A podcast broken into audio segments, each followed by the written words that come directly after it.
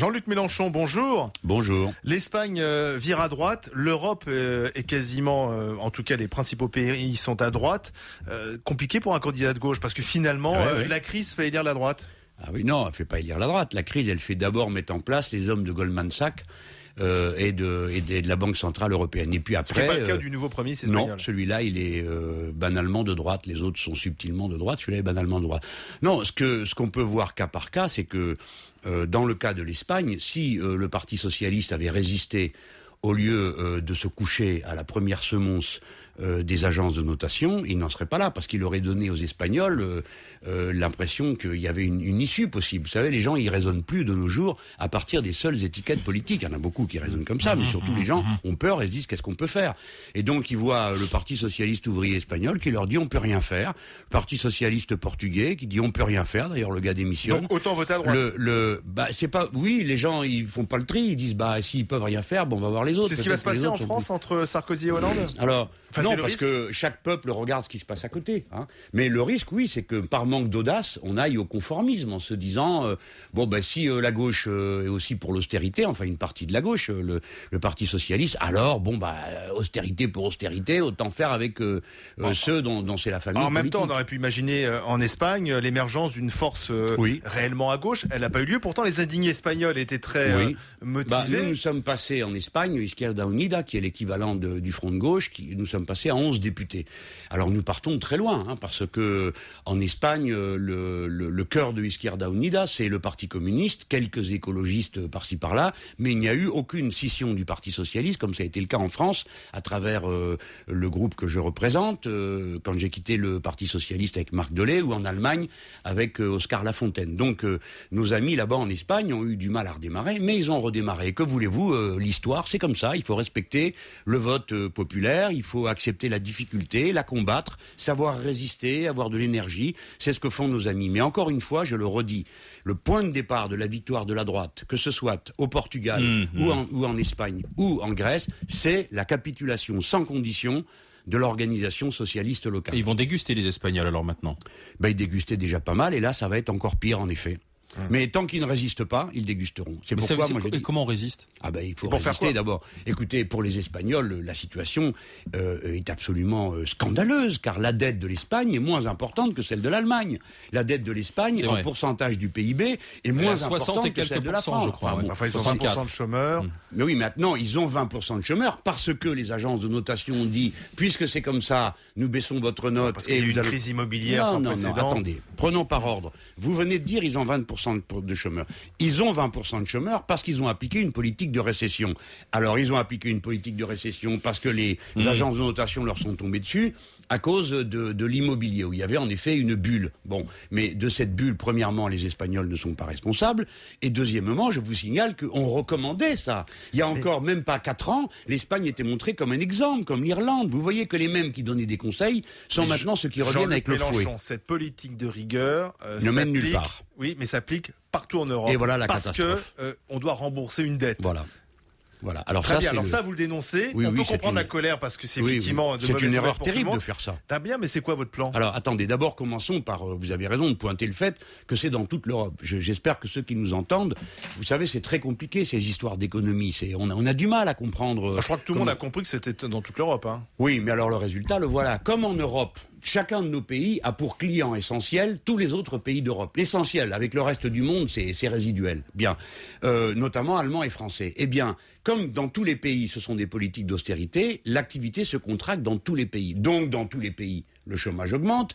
Donc, dans tous les pays, il y a moins de recettes fiscales pour les États. Donc, les déficits augmentent. Donc, la dette augmente. Et ainsi de suite. C'est-à-dire que le remède qui est appliqué augmente le mal. Vous pourriez me dire, Monsieur Mélenchon, ce que vous dites là, vous y voyez trop noir. C'est pas... Et ça regardez, l'Allemagne. Hein. La, la croissance sera en baisse en Allemagne. ceux qui vont, je vous, je vous l'annonce, je vous le dis, ceux pour qui ça va être le plus dur, ce sera l'Allemagne. Il faut arrêter de baie d'admiration, c'est une illusion que le modèle allemand. Mais je finis à l'instant sur ce que je disais. Donc, tout ce que je viens de raconter, c'est déjà produit en Grèce, c'est déjà produit en Espagne, c'est déjà produit au Portugal. Donc c'est ce qui va se produire à l'échelle de l'Europe.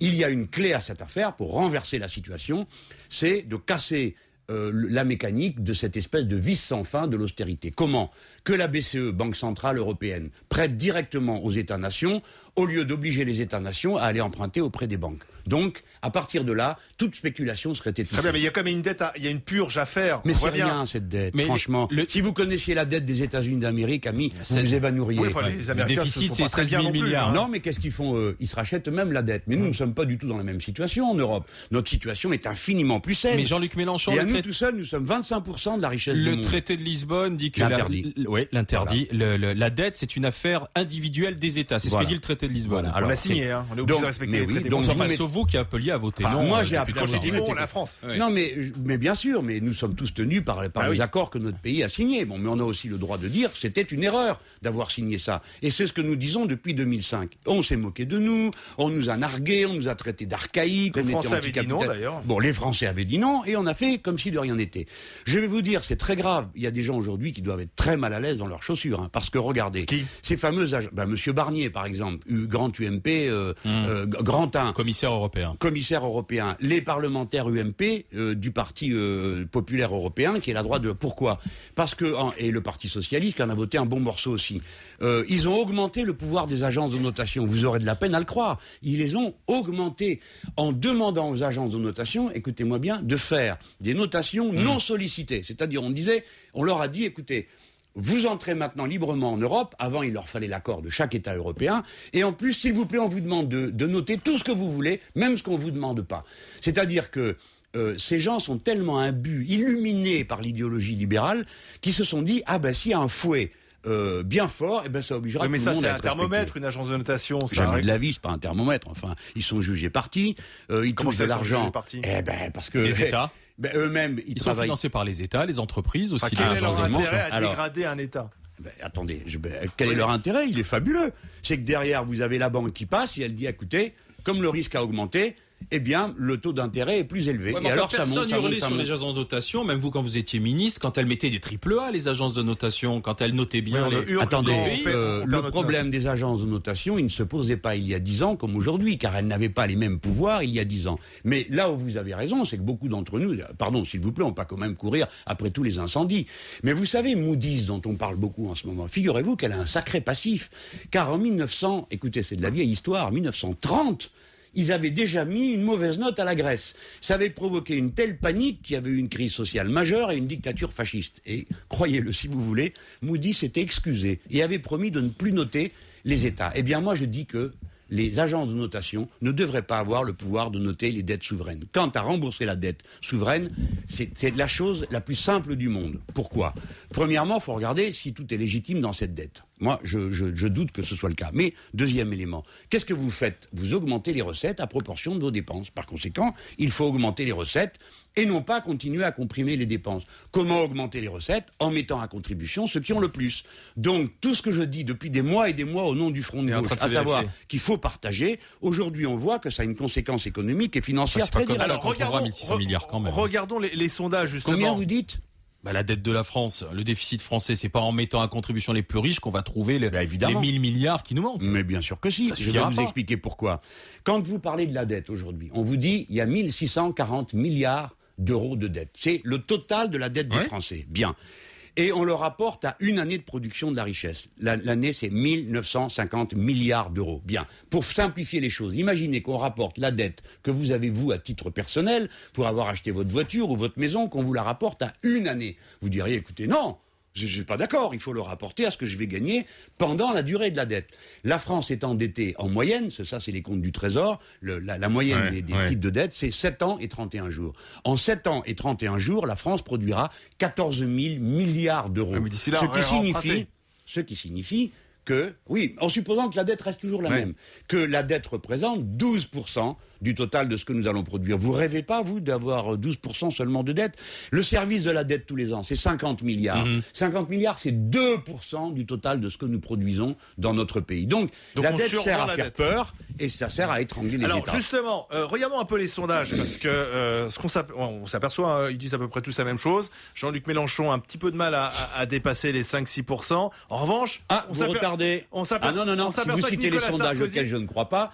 vous retardez. Hier, c'était deux sondages à 7%. Alors, allez, je vous accorde 7%. un- un bon. Ça dépend. Donc entre Ah, 5, mais vous pouvez entre vous 5 et moquer. 7%. Mais vous savez, deux points Moi, que nous avons été chercher, nous, le Front de gauche, avec les dents, les amis, de deux points en deux points, vous allez voir. Bien, bien sûr, mais je, je, je 7%, Allons-y. d'accord, je vous l'accorde. Et on s'aperçoit aussi que Nicolas Sarkozy remonte. Et on se dit, bah finalement, Mélenchon avec son capitaine de pédalo, il fait le jeu de Sarkozy. Ah, vous croyez que c'est moi qui fais baisser, euh, avec un bon mot, euh, François Hollande? Vous, vous croyez que c'est ça? Eh ben alors, dites donc, là, franchement, Bah, c'est que je suis fort. Vous hein. plus les autres, et ça fait Quels beaucoup. autres Bah, on a entendu euh, les Verts Regardez, il critiques, pas- Jean-François Copé. Ah non, mais et moi, j'y suis voilà, pour rien, c'est tout sauf Hollande. Non, mais moi, j'y suis pour rien dans tout ça. Non, mais regardez. vous faut- regrettez le capitaine de pédalo? Non, bien sûr que non. Il faut regarder, d'abord dans l'interview, il y a 6500 signes. On a travaillé, le journaliste et moi, pendant deux jours, d'accord Pour faire une belle interview qui intéresse tout le monde. Ça commence par Monsieur Fillon est un économiste de cimetière parce qu'avec lui, il y a que les morts qui vont bien parce qu'ils ont besoin de rien. Ça, personne ne le relève.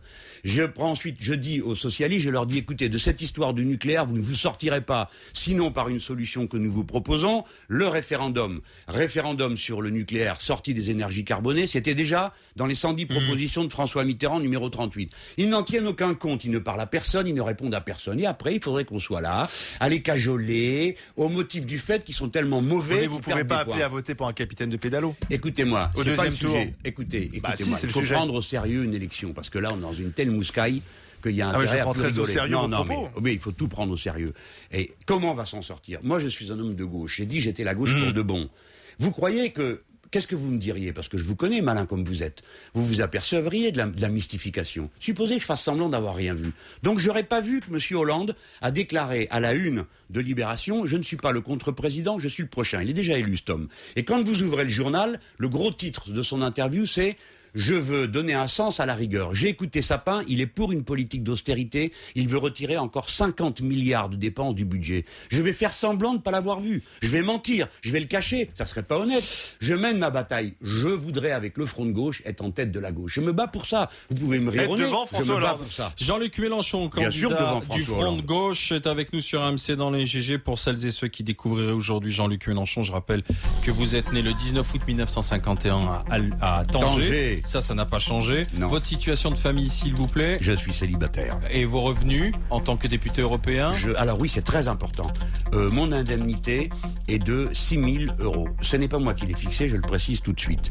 Euh, mais je voudrais dire quelque chose très solennellement, puisque vous me donnez l'occasion. Il y a depuis trois mois une campagne qui circule du fait de l'extrême droite sur euh, le net, mais de manière très violente, sinon je n'en parlerai pas, et qui m'attribue des revenus absolument inouïs. On me fait cumuler mon revenu de député, On plus reçu. mon revenu de sénateur. Vous l'avez reçu. Ouais. Je- on, on me cumule ça avec sénateur, je ne suis plus sénateur, je ne touche aucune recette, euh, Retraite. retraite, d'aucune sorte. Et ni d'ailleurs, sénateur, ni rien. mais non, et j'ai droit, j'aurai droit à, des, à la retraite pour euh, plusieurs emplois que j'ai eu avant. Mais je ne la sollicite pas car euh, mes revenus sont tellement, euh, tellement importants que je vais pas moi aller. euh, Ouais. Je ne sollicite pas même mes retraites aussi longtemps que je ne le suis pas.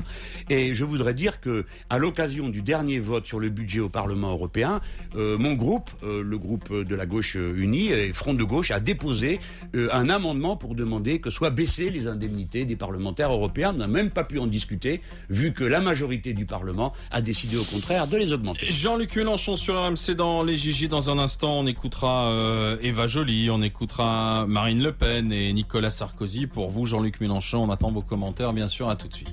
RMC, Alain Marchal, Olivier Truchot et les grandes gueules. Allez, c'est Jean-Luc Mélenchon, candidat du Front de gauche, qui est avec nous. Jean-Luc Mélenchon, vous vous souvenez Oui. de ce petit livre avec le titre qui avait fait euh, beaucoup couler dents Qu'ils s'en aillent tous? Eh bien, il y a la nouvelle édition, un an Oui. après, avec quelques rajouts au regard de ce que nous a réservé la- l'actualité. C'est aux éditions CC. J'ai lu, hein, c'est en poche, vous le trouvez? Oui, c'est en poche, c'est un événement pour quelqu'un qui écrit de passer en poche. Celui-là, comme il était, il s'est vendu à 80 000 exemplaires et là, c'est reparti. Donc ça prouve bien qu'il y a une résonance entre ce texte et la situation. Jean-Luc Mélenchon, Nicolas Sarkozy, président de la République, parlant de, de la fraude sociale. Frauder, que dis-je Voler la sécurité sociale. C'est trahir la confiance de tous les Français. Et c'est porter un coup terrible à la belle idée nécessaire de solidarité nationale. Alors, faut-il lutter contre la faute sociale? Oui, bien sûr. Bon, qui est-ce qui peut être contre? Personne. Mais euh, là, il a, c'est du, du, du Sarkozy tout craché, quoi. Sa, sa technique depuis qu'il est président de la République, c'est opposer les gens les uns aux autres. Alors là, il jette en pâture, vous savez, bon, euh, le, ce- le voisin, peut-être qu'il faut, peut-être qu'il fraude. Bon, tout ça est, est écœurant, quoi. Écœurant d'abord parce qu'il ne dit rien sur euh, la poignée de- d'employeurs qui trichent. et qui trichent pour euh, dix fois la somme pour laquelle les employés, eux, trichent. Je dis bien la poignée, hein, parce que je ne veux pas non plus dire tous les employeurs trichent, ça serait pas correct. Euh, et ça serait pas vrai. Euh, D'autant que ça fait de la concurrence déloyale quand on a un qui triche et que l'autre triche pas à côté. Bon, euh, ça représente dix fois, hein, dix fois la somme hein, en cause. Puis surtout, ce qui est absolument écœurant, c'est que tout ce beau discours de morale, il devrait aller le faire à ses copains. Parce que tous les ans, il se perd 40 milliards en fraude fiscale. 40 milliards d'euros, c'est-à-dire à peu près le niveau de ce que nous payons tous les ans pour la dette de la France. La dette de la France, c'est 49-50 milliards. Bah, puisque vous parlez de fraude fiscale, on a appris ce matin, et c'est visiblement confirmé euh, du- de- proche du dossier judiciaire de Liliane Bettencourt, qu'elle dissimulait 100 millions d'euros sur 12 comptes à l'étranger, des comptes disséminés entre la Suisse et Singapour. Voilà. 100 Vous- millions d'euros. Vous vous rendez compte Puis surtout, ça montre une chose, ça doit nous faire réfléchir. Bon, ça écœure tout le monde, mais on ne doit pas rester à l'écœurement. Ça doit aussi faire réfléchir. Vous voyez, ceux qu'on en beaucoup, ils en ont jamais assez. C'est incroyable. Hein Et pourquoi est-ce qu'ils n'ont pas le ressort moral de se dire, mais c'est déjà trop, partageons un peu, je peux, je peux pas vivre Mmh, heureux au mmh. milieu des malheureux. Regardez, tout à l'heure, euh, vous m'avez demandé quelle était euh, mon indemnité de parlementaire. Moi, je vous ai pas demandé votre paye, mais je suis sûr d'une chose, c'est que no- votre logique comme la mienne, c'est pas profite et tais-toi. Nous nous intéressons aux autres, euh, nous payons nos impôts, des fois on râle, mais il y a ce sentiment d'appartenance à une communauté humaine. Il n'y a pas des gens qui sont à part, qui n'ont aucun devoir à l'égard des autres de partage. Le partage est la question centrale de notre époque. Si on accepte de partager, et je parle de tous ces gens qui ont le temps, je parle pas de ceux qui sont en, en bas de l'échelle des salaires, parce que ceux-là, je vais vous dire une chose, ils partagent. Je vais vous dire que moins on en a, plus on donne aux autres, plus on est prêt à partager parce qu'on connaît le poids de la difficulté. Tandis que ceux qui sont tout en haut, euh, dans la stratosphère des montagnes d'argent, ils ont perdu tout sens commun humain. La clé de l'affaire de notre époque, c'est partager. Si on partage, on s'en sortira. Euh, Pour ou contre le nucléaire? Euh, alors là, vous savez que c'est la question piège pour moi, parce que moi, comme individu, comme personne, je suis pour la sortie. Mais Ah, vous l'écrivez mais c'est d'ailleurs, pas, ouais. oui, c'est Enfin, pas la c'est- assez flou hein, dans, dans votre livre d'ailleurs. Pourquoi hein. c'est compliqué Non, Parce non. que vous dites. Euh, euh, parce que le front de gauche, c'est pas sa position. Le front de gauche n'est pas pour la sortie du nucléaire. Le front de gauche, il a une idée. euh, si vous me permettez de la résumer, je vous la présente. Euh, c'est de dire la chose suivante. Voilà, comme on est là, on se parle. Et l'un est pour le nucléaire, l'autre est contre, et on s'en sort pas. Donc, qui a raison? Demandons-le à tout le monde. Alors, en faisant deux choses. Premièrement, on se donne, nous les Français, un objectif commun. Tous on va sortir des énergies carbonées. De toute façon, on n'a pas le choix, le pétrole va devenir rare, et il n'est pas question de recommencer avec le charbon comme avant. Donc, sortons des énergies carbonées. C'est un énorme défi technique, parce que pour tout faire marcher euh, sans pétrole et sans, et, et sans carbone, euh, on n'est pas sorti de l'auberge. Il faut le faire. Mais ça, c'est une nécessité si on veut régler le problème du changement climatique. En tout cas, le, le contenir, le limiter. Et deuxième élément, faisons un débat sur l'ensemble de la transition énergétique et ayons un référendum. Parce que vous voyez, la décision du nucléaire, quand elle a été prise, elle a été prise par des gens de bonne volonté, on va pas charrier. Ceux qui l'ont décidé n'avaient pas l'intention de nuire ou de mettre Sauf en... qu'on n'a jamais consulté les Français là-dessus. Mais on n'a jamais consulté Ah, personne. C'était une des propositions de François Mitterrand, Et oui. il ne l'a jamais appliquée. Et C'est oui. dans les 110 propositions Vous de avez raison, référendum c'était la proposition numéro 38. C'est Donc, moi qui l'ai vous la déterré il n'y a reprenez pas alors. longtemps. Le référendum. Voilà. Mais le référendum, pourquoi? Parce que les Français sont capables de décider. Mais vous savez, on voit, il y a tellement d'arguments sur la table. Le référendum, le problème, c'est que c'est toujours le nom qui gagne.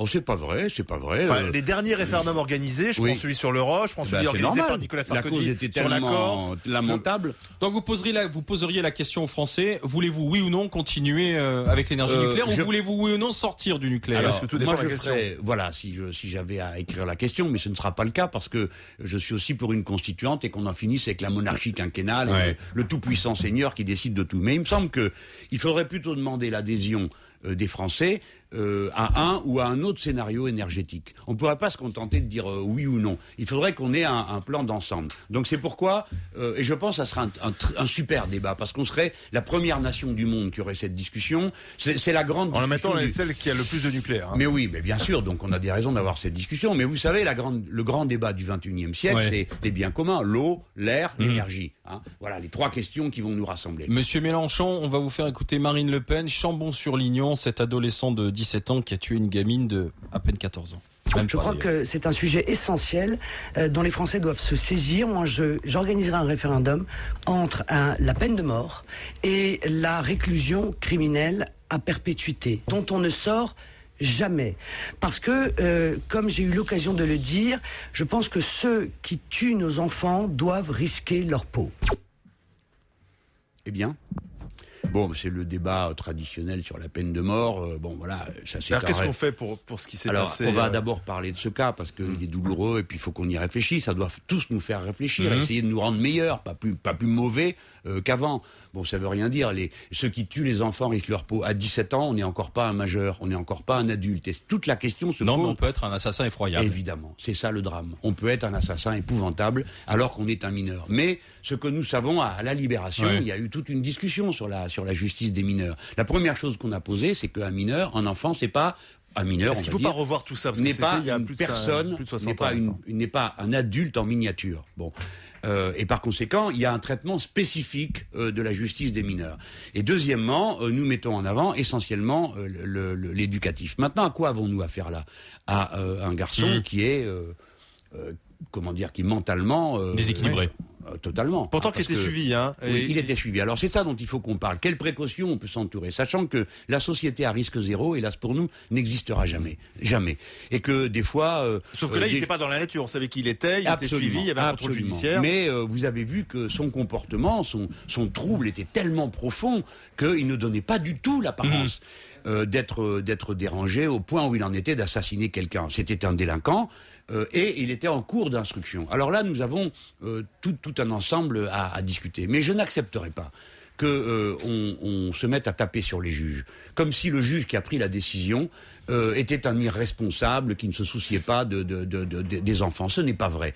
Par contre, la droite a des comptes à nous rendre, parce que c'est elle qui a massacré le budget de la, prévention euh, ju- judiciaire de la jeunesse. C'est eux qui ont tout détruit et supprimé plus de 600 postes. S'il y avait eu un éducateur de plus là, s'il y en avait eu un là, eh ben peut-être que tout ce drame n'aurait pas eu lieu. C'est eux qui nous doivent des comptes. Jean-Luc Mélenchon, candidat du Front de gauche, merci.